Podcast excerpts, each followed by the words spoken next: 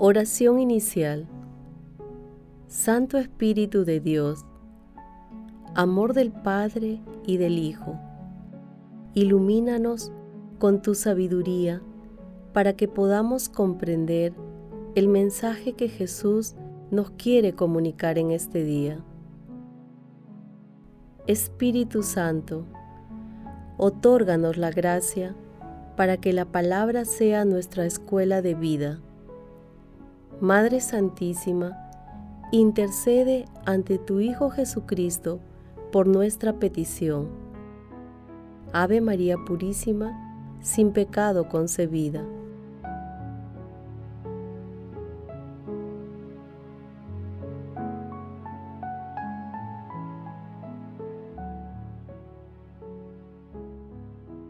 Lectura del Santo Evangelio según San Lucas capítulo 21, versículos del 29 al 33.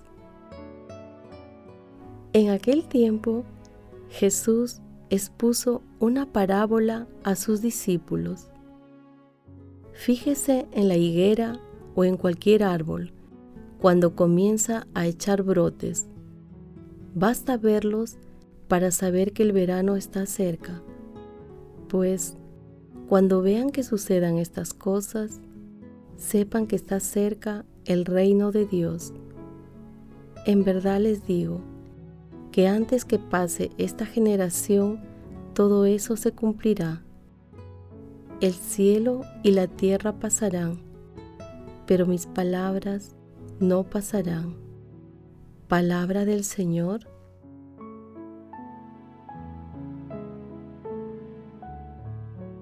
El pasaje evangélico de hoy es la parte final del texto llamado La parucía, que integra el discurso escatológico de Jesús en el Evangelio de San Lucas. Este episodio se ubica también en el capítulo 24 de Mateo, en los versículos 29 al 35, y en el capítulo 13 de Marcos, versículos 24 al 26. Recordemos que la parucía se refiere a la segunda venida de nuestro Señor Jesucristo al final de los tiempos. Es la nueva, definitiva y manifiesta presencia del Señor. Lo más importante es estar siempre preparado para el encuentro con nuestro Señor Jesucristo, alimentando la esperanza de que su segunda venida tiene por finalidad liberar a toda la creación. Será el inicio de la tierra y el cielo nuevos anunciados por los profetas.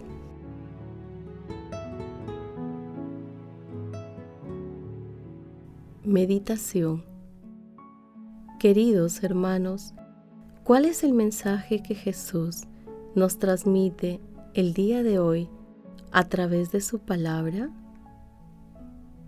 El texto final de la parucía nos recomienda fundamentalmente dos cosas. La primera, prestar atención a los signos de los tiempos. La segunda, mantener firme nuestra esperanza basándonos en las enseñanzas de Jesús para evitar el miedo y el desánimo. Esto es muy importante ya que, por ejemplo, hemos llevado nuestro planeta a un estado en el cual su velocidad de regeneración es cada vez menor a la velocidad de consumo de sus recursos. Esta situación está contribuyendo al calentamiento global que afecta la calidad de vida de las personas, en especial de los más pobres. Ante todas estas cosas negativas que incluso se irán agravando, estamos llamados a perseverar en la vivencia del Evangelio, es decir, en amar y cumplir las enseñanzas de nuestro Señor Jesucristo. Hermanos, más allá de lo que ocurrirá en el fin de los tiempos, vivamos el momento presente con un espíritu vigilante y con el convencimiento firme de que nuestro Señor Jesucristo nos acompaña todos los días de nuestra vida, de manera especial en todas nuestras experiencias cotidianas de lucha por la justicia, la paz y la vida. No posterguemos nuestras obras de amor, caridad y misericordia. Hermanos, meditando la lectura, respondamos, ¿qué hacemos frente al proceso de autodestrucción de la humanidad? ¿Cumplimos las enseñanzas de nuestro Señor Jesucristo? Que las respuestas a estas preguntas nos ayuden a ampliar nuestros horizontes espirituales y humanos para mejorar el cuidado de nuestro planeta y contribuir a la mejora de la calidad de vida de todas las personas de acuerdo con el Evangelio. Jesús nos ama.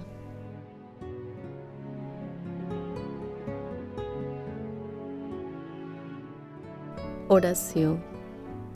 Amado Jesús, frente a las guerras, desastres naturales, hambruna y tantas otras cosas que afectan a diversos países del mundo, envía tu Santo Espíritu para iluminar las mentes y corazones de toda la humanidad para dar testimonio de amor, esperanza y solidaridad con los hermanos que sufren. Amado Jesús, concédenos vivir con intensidad cristiana cada día de nuestra vida. Espíritu Santo, fortalece la vigilancia y la oración de las comunidades cristianas para que ayuden a las personas a perseverar en el cumplimiento de las enseñanzas de nuestro Señor Jesucristo. Padre eterno, tú que enviaste a nuestro Señor Jesucristo al mundo para salvar a los pecadores, concede a todos los difuntos el perdón de sus faltas Santa Madre de Dios, Reina de la Paz, Madre del Amor Hermoso, intercede ante la Santísima Trinidad por nuestras peticiones. Amén.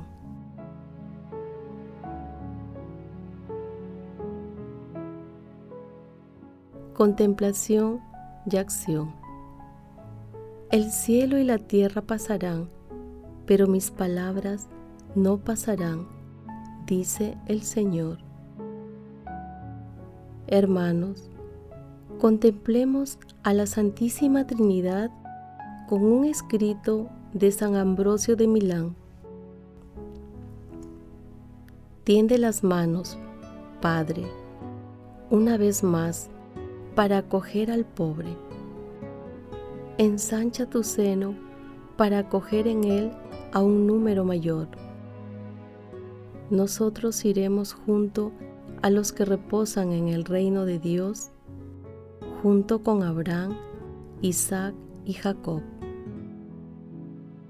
Iremos allí donde se encuentra el paraíso de las delicias, donde Adán, que cayó en manos de los bandidos, ya no tiene razón alguna para llorar por sus heridas, donde él mismo, ladrón, se encuentra por haber encontrado cómo formar parte del reino de los cielos, donde no hay nubes, ni truenos, ni relámpagos, donde no hay tempestad de viento, ni tinieblas, ni sombras, donde ni el verano ni el invierno cambiarán el curso de las estaciones, donde no hace frío, ni granizo o lluvia, ni habrá necesidad de este sol o de esta luna, ni existirán las esferas de las estrellas, sino que únicamente brillará el fulgor de la gloria de Dios, puesto que el Señor será la luz de todos y la luz verdadera que ilumina a todo hombre resplandecerá sobre todos. Iremos allí donde el Señor Jesús ha preparado muchas moradas a sus siervos.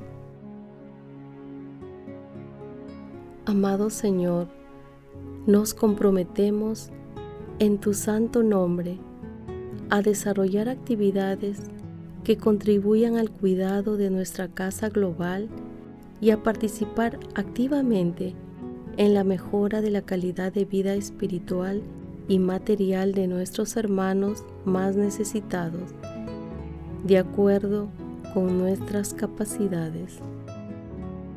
Glorifiquemos a Dios con nuestras vidas.